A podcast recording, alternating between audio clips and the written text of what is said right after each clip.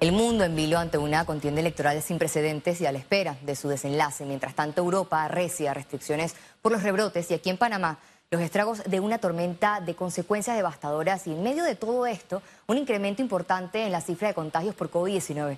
Todo esto y más será reseñado en nuestra emisión, pero vamos a adentrarnos primero en temas locales porque una tragedia ha unido a los panameños. Chiriquí ha sido la zona más afectada en Panamá por la tormenta ETA y precisamente tenemos en directo a nuestro corresponsal de Telemetro Reporta Chiriquí, Jaime Saldaña, para un reporte actualizado. Adelante, Jaime.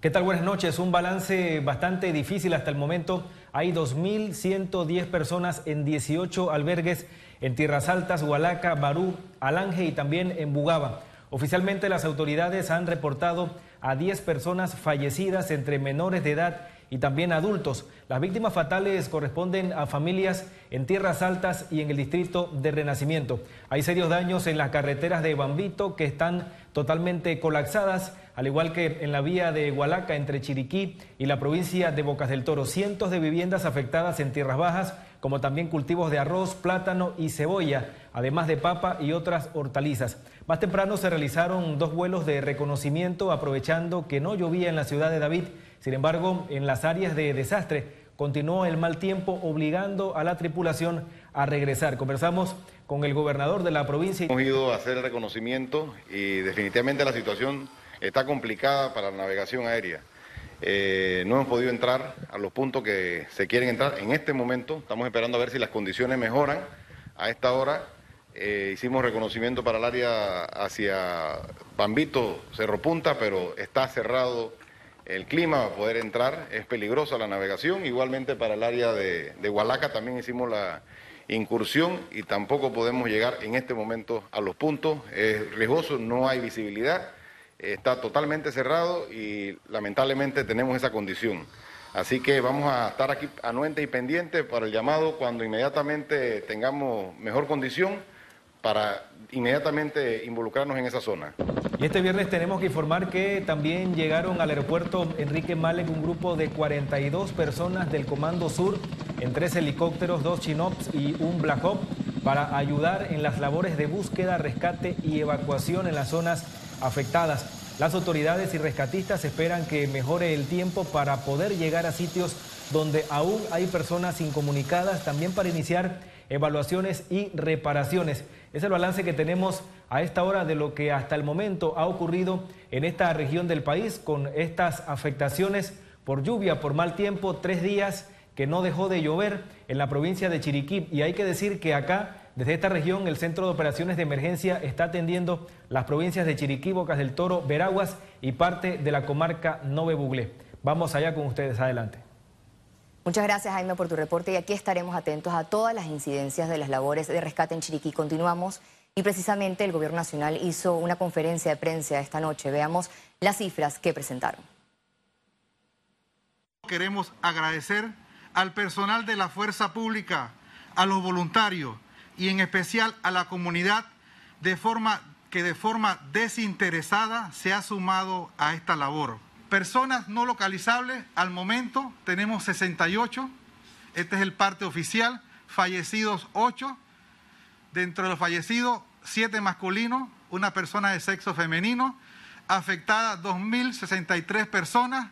Evacuados y rescatados 757 personas. Y aislados, incomunicados 145 personas que tenemos actualmente. El gobierno advirtió que requerirán presupuesto extraordinario para hacerle frente a los años, años y daños ocasionados por la tormenta ETA.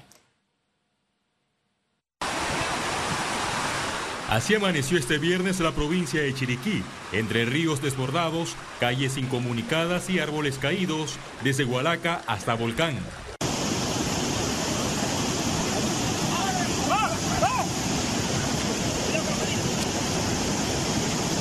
Las viviendas de fabricación ligera ya es una de las alternativas temporales para las familias que lo perdieron todo, con casas sepultadas por los deslizamientos de tierra e inundaciones. Aquí obviamente vamos a tener que entrar con un sistema constructivo rápido, eficiente, económico, eh, algo como viviendas prefabricadas. La atención a los afectados continúa en los albergues. Por el momento hemos realizado 96 rescates entre Río Sereno, Tinguizal y Dibalá. Personas que producto de las inundaciones y deslizamiento habían quedado atrapadas o incomunicadas. El Sistema Nacional de Protección Civil ve con preocupación la provincia de Chiriquí, una de las más afectadas desde Tierras Altas hasta la zona baja de Barú, la comarca Nave Buglé y parte de Veraguas. 460 personas han sido evacuadas de zonas donde los niveles de los ríos son elevados. En Bambito se trasladaron 365 ciudadanos que estaban en áreas vulnerables. De igual manera, 55 en la Quebrada del Diablo y 40 en la Esperanza. La vía que conecta Chiriquí con Bocas del Toro a la altura de Hornito quedó intransitable. Los rescatistas con helicópteros siguen tras la búsqueda de más personas en un ambiente climático con pronósticos inestables en los próximos días. Félix Antonio Chávez, Econius. El centro de acopio del Parque Omar continúa abierto para recibir artículos en pro de los afectados de las inundaciones en todo el país. Miles de personas participaron de la donación de alimentos secos, leche en polvo, colchonetas, frazadas y botellas de agua para los damnificados en las provincias de Chiriquí, Veraguas, Bocas del Turo y la comarca Nuevo Bulé, puntos en los que enviaron más de tres contenedores de ayuda humanitaria. Desde que el día de ayer abrimos nuestras puertas en el Parque Omar, la gente no ha cesado de traer sus donaciones. Abríamos a las, 8 de la a las 10 de la mañana y ya desde las 8 de la mañana había gente. Cerrábamos a las 4 de la tarde y no nos fuimos de aquí hasta tarde en la noche porque la gente seguía trayendo sus donaciones. Así es que al pueblo panameño, muchísimas, muchísimas gracias por ser tan solidario, sobre todo en estos momentos tan difíciles que estamos viviendo. El presidente Laurentino Cortizo permanece en cuarentena, pero coordina los trabajos para hacerle frente a las inundaciones, reveló la ministra de Trabajo. El presidente está trabajando. El presidente no ha dejado de trabajar, solamente eh, tenía cuarentena porque algunos, algunos colaboradores de él salieron positivos pero el presidente ha estado trabajando y ha estado dirigiendo cada una de las operaciones que hemos realizado. Desde el gobierno nacional, en cada una de las instituciones, ha estado en comunicación con todos los ministros, no importa de qué cartera, todos estamos activos. La positividad COVID-19 en Panamá aumentó a 16.1% este viernes y por primera vez en más de tres meses el país registró por encima de mil casos nuevos. Veamos en detalle las cifras del reporte epidemiológico del MINSA. El reporte epidemiológico de este viernes totalizó 137.760 casos acumulados de COVID-19.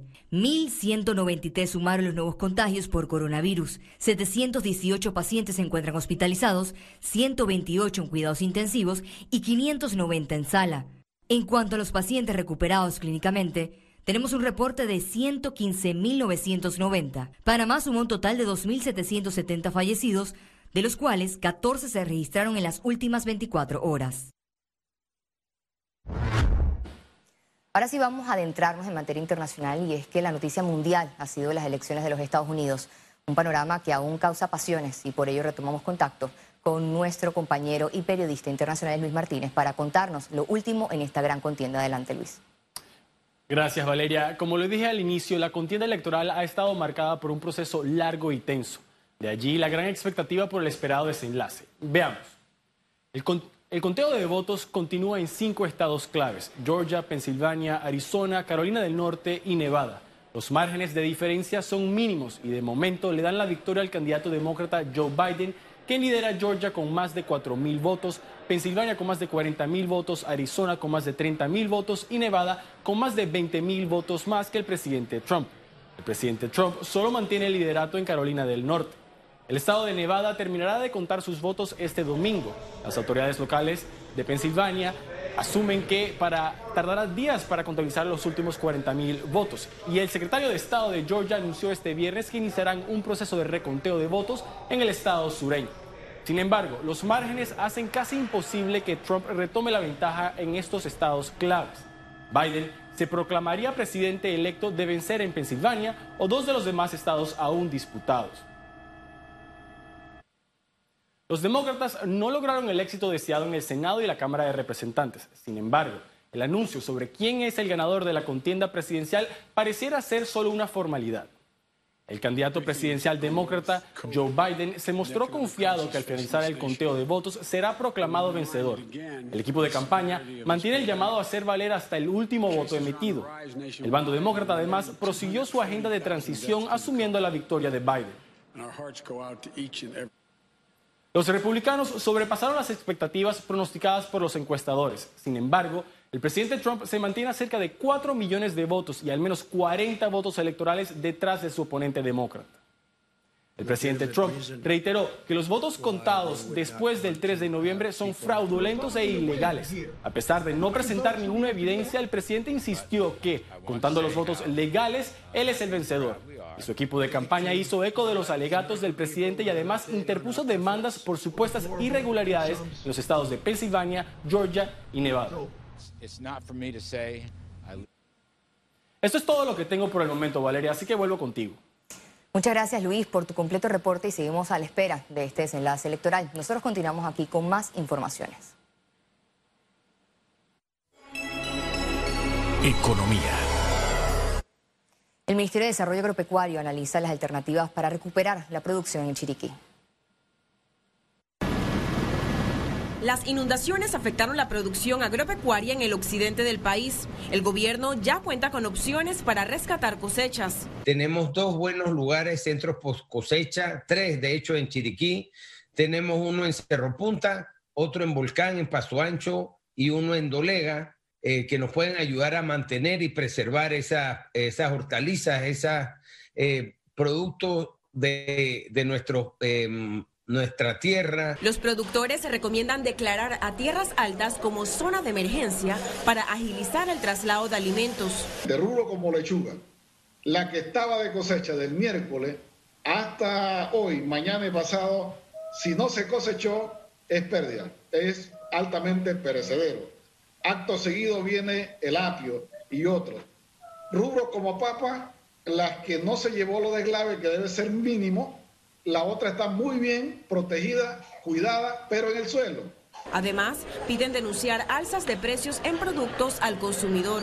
Eh, definitivamente que una alternativa no es subirle los precios al consumidor, es un momento de solidaridad y nosotros estamos en comunicación con Acodeco y con el personal de cadena de frío para evitar que en este momento tan difícil para nuestro país se vaya a especular o tener una ganancia es posible que esa lechuga que tienen allá en Panamá fue comprada aquí a 40 centavos, pero como aquí ya no se, no se está eh, eh, suministrando, la mola quiere vender a 1.50. O sea, con la crisis no hay que jugar. Ciara Morris, Econews. Y precisamente sobre ese tema, más tarde el ministro Augusto Valderrama informó que trabajan en mantener abastecimientos de alimentos en el país y no descartan importantes responsables para cubrir demanda que en esta situación de pandemia, en esta situación difícil, no eh, busquemos mecanismos para sacar más ganancias de las que realmente debemos sacar y que actuemos de manera solidaria y responsable. Y el gobierno está evaluando si hay necesidad de traer eh, productos, eh, importar, para no perjudicar a, los consumidores en, el precio excesivo, pero tampoco hacer un daño a los productores nacionales. La Autoridad de Protección al Consumidor y Defensa de la Competencia, CODECO, informó que aún no hay aumentos de precios en los alimentos. Sin embargo, vendedores reportaron desabastecimiento y especulación en Merca, Panamá. Si hay un bajo nivel de, abastecimiento a nivel, a nivel mayorista. Eh, todavía hay para algunos días, sin embargo, sí se prevé que haya cierta escasez en los rubros que vienen de tierras altas al, momento en lo que hemos pasado por aquí todavía no han aumentado, pero pudiera darse algún aumento de los productos que no están regulados. Recordemos que los productos que están regulados sí tenemos que hacer cumplir el decreto ejecutivo. Los empresarios no comprenden el presupuesto del Estado aprobado para el 2021. Denuncian que no hay un plan de gobierno claro para su ejecución. Y la realidad es que creo que con la excepción del Ministerio de Desarrollo Agropecuario, tenemos ministerios que presentaron presupuestos sin sin metas claras, sin planes claros, y, esperábamos de la Asamblea una labor de fiscalización muchísimo más detallada de la que se dio, y muy, muy preocupados por, porque el presupuesto se basa en incurrir mayor deuda el próximo año para financiar principalmente gastos de funcionamiento del, del Estado, cuando lo que queremos apuntar es a estar reduciendo gastos no esenciales y enfocarse realmente en, en, las actividades y en las inversiones que van a traer mayor empleo eh, y mayor recaudación para el, para el Estado. Y al regreso internacionales y recuerde si no tiene la oportunidad de vernos en pantalla, puede hacerlo en vivo desde su celular a través de una aplicación destinada a su comodidad, es Cable Onda Go. Solo descárgala y listo.